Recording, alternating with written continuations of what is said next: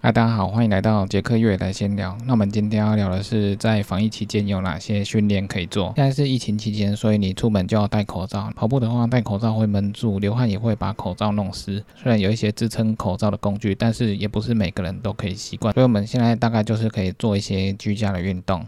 那我们在家里可以做核心运动，训练肌群、核心等等，比如说棒式、深蹲等等运动，或者在家里跳跳会爆汗的塔巴塔，这也是蛮不错的运动。那在家里练练瑜伽也可以，因为瑜伽的场地不大，所以很方便。那对运动员来说，练瑜伽也是很好的，因为你身体的筋骨够柔软的话，对你的跑步还有越野跑都很好。尤其是山上，如果你不小心踩到滚动的石头或者是青苔的话，那你滑倒的时候，你身体有可能会拉到。所以你筋骨够软的话，可以减。减少拉伤的情形产生。如果你身体拉伤的话，要恢复就没有那么容易。所以我们要尽量避免拉伤的状况。所以我们在家里可以练肌力之外，我们瑜伽也是蛮重要的。瑜伽也可以多练练。那现在跳绳也是不错的运动，不过要看你家是独栋的还是公寓的。如果是独栋的话，你可以在顶楼跳或者在客厅跳。不过如果你是公寓的话，有些公寓可能就没办法跳，可能会吵到楼下邻居，所以在公寓的话就没那么方便。那如果你家里有跑步机的话，这是最简单的，在家里就可以跑步。最近我看很多朋友都会在家里跑步，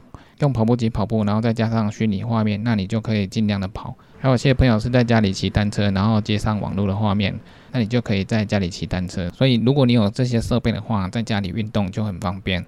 那去年的话，也有一些跑者在家里挑战很多记录，比如说在床边绕四十二 K 或者是五十 K。有一位西班牙的铁人，他也是在家里四米的大小跑了六十一 K，他那时候花了大概十小时。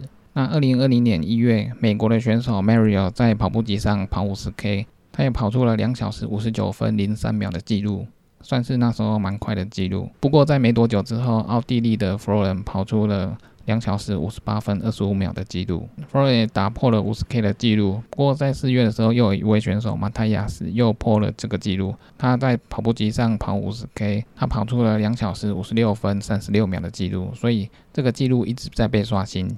那二零一九年，美国的 Mario 来台湾参加过七人一百的比赛，他那时候一百 K 跑了八小时二十五分二十八秒的记录，所以那一次的七人一百 K 他就是总一。那特别要讲的是，那时候我拍 Mario 的时候，我跟他一起跑，然后跑没多久之后，我就觉得很喘。后来我才发现，因为 Maria 的步伐很大，那时候我一直跟着他同步跑，所以不知不觉我的步伐也加大了很多。这种跨大步的跑法是我不习惯的，所以没多久我就累了。后来我就赶快把步伐缩小，然后再跟他跑一小段。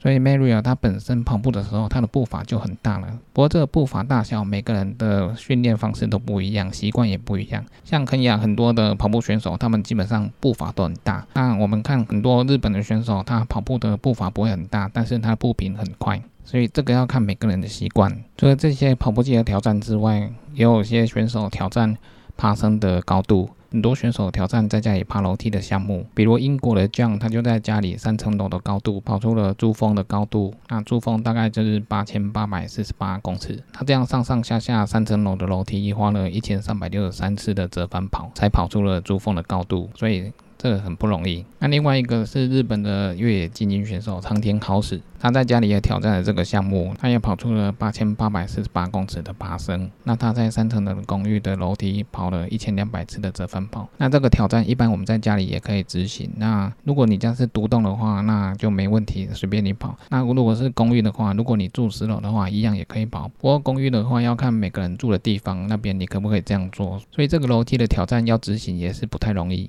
那常年好史的另外一个挑战就是在一棵树的周围跑一百六十公里。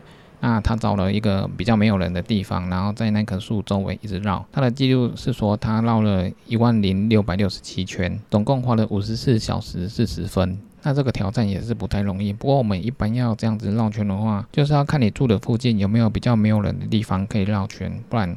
我们现在出门就要戴口罩，所以这个也有一点难度。不然就是你家有顶楼，那顶楼上面可以绕圈的话，你也可以做这个挑战。那另外一题的话，长田浩实在二零一九年有来台湾参加过福尔摩沙的越野赛事。那他参加的这一场福尔摩沙是一百 K，他花了十三小时三十三分就跑完了。他也是刷新了赛道的记录。那之前的记录是二零一八年的中国选手李俊峰跑出了十四小时零七的记录，所以他整整刷新了快二十分钟以上，所以他的速度是非常快的。那还有就是萨勒门的越野精英选手 Ryan，瑞尔曾经在二零一七年的美国西部一百拿下冠军。那这个西部一百是一百迈的，那时候他花了十六小时十九分三十七秒跑完这场比赛。那这个西部一百迈，它的可跑性很高，它的越野山径都蛮宽的，那它的路都不会会太崎岖，算是蛮好跑的路线。它除了抽签报名比较难之外，它另外一个难度就是说。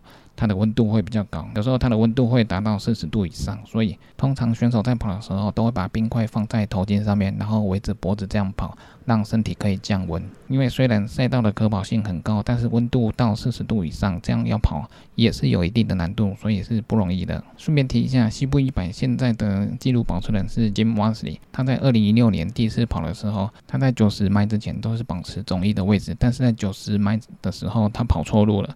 他跑到了公路上去，所以他没有跑在路线上。后来他也是跑完了这场比赛，最后花了十八小时拿到了二十名。后来二零一七年他又参加了一次，在五十迈的时候他就有点中暑，然后他就开始吐，后来他就弃赛。那这一年拿到冠军的就是 Ryan。那二零一八年的时候，他要挑战西部一百。那这一年他就做好完善的准备，最后以十四小时三十分零四秒刷新了赛道的记录。二零一九年，他也参加了西部一百的比赛，那他以十四小时零九分二十八秒刷新了自己的赛道记录。所以目前西部一百的赛道记录是 Jim Walmsley 的十四小时多，这速度非常的快。如果之后有人要破的话，我觉得也不太容易。那我们台湾目前只有陈在总选手有参加过这场比赛。那回到一开始介绍的萨勒门精英选手 Ryan，Ryan 在防疫期间，他在家里做了挑战一百迈的项目。他在家里跑了一百六十 K，爬升达到四千五百米的记录。他总共在家里周围绕了一千四百六十三圈，花了二十六小时二十七分。那这项挑战，他从一开始跑的时候就一直跑，就是从排点一直跑到黑夜，那连续的一直跑。那补给的话，就在家里摆张桌子，放一些补给品。然后就一直绕，一直绕，最后完成了这项挑战。不过因为他家有草原、有院子、有楼梯，他的范围够大，所以他可以做这项挑战。但是要完成这种挑战也是不太容易。最后总结一下，我们今天讲的在家训练有哪些？核心运动、棒式、深蹲，还有各种各式的动作。那还有会包含的塔巴塔，这个在网络上都可以找到各种塔巴塔的教学。配合着音乐一起跳的话，很快就会爆汗。那还有瑜伽，训练身体的伸展还有柔软度。虽然瑜伽是比较静态的动作，但是它也会让你爆汗。那还有跳绳，原地就可以做的简单爆汗的运动。跳绳这个运动很简单，不过你要找适合的场地，楼上的顶楼或者是客厅。但是公寓的话，就要看你居住的地方会不会吵到别人。那如果家里有室内跑步机的话，这对跑步的人来说最方便。那如果还有接上网络的设备的话，这样更好，可以跟世界上的人一起跑步。室内骑单车也不错，如果可以接上网络的话，也可以跟世界上的人一起骑，这个是蛮有趣的。那还有在家跑五十 K，还有在比较空旷没有人的地方跑一百 K 的挑战，这目前世界上都还有蛮多人在陆续挑战这个项目。那还有在家跑楼梯挑战爬升的项目，这也蛮多人在挑战中了，大家可以试看看。那除了以上这些项目可以挑战之外，还有其他很多的项目可以挑战。今天介绍的都是目前世界上还有很多人持续在挑战的项目，还有在做的训练。那我们现在在防疫期间，在家里都可以参考看看。那以上跟大家介绍的这些都是在疫情期间出现的挑战项目。那在不同的条件状况下，我们还是可以做训练和挑战自己。所以我们在面对疫情，我们一定也可以克服不同的不便和困难。那大家一起遵守防疫规定，戴口罩、勤洗手、保持社交距离。那最后希望疫情可以尽快消失，恢复到大家原来的生活。那以上就是今天的杰克月来闲聊，就这样喽，拜拜。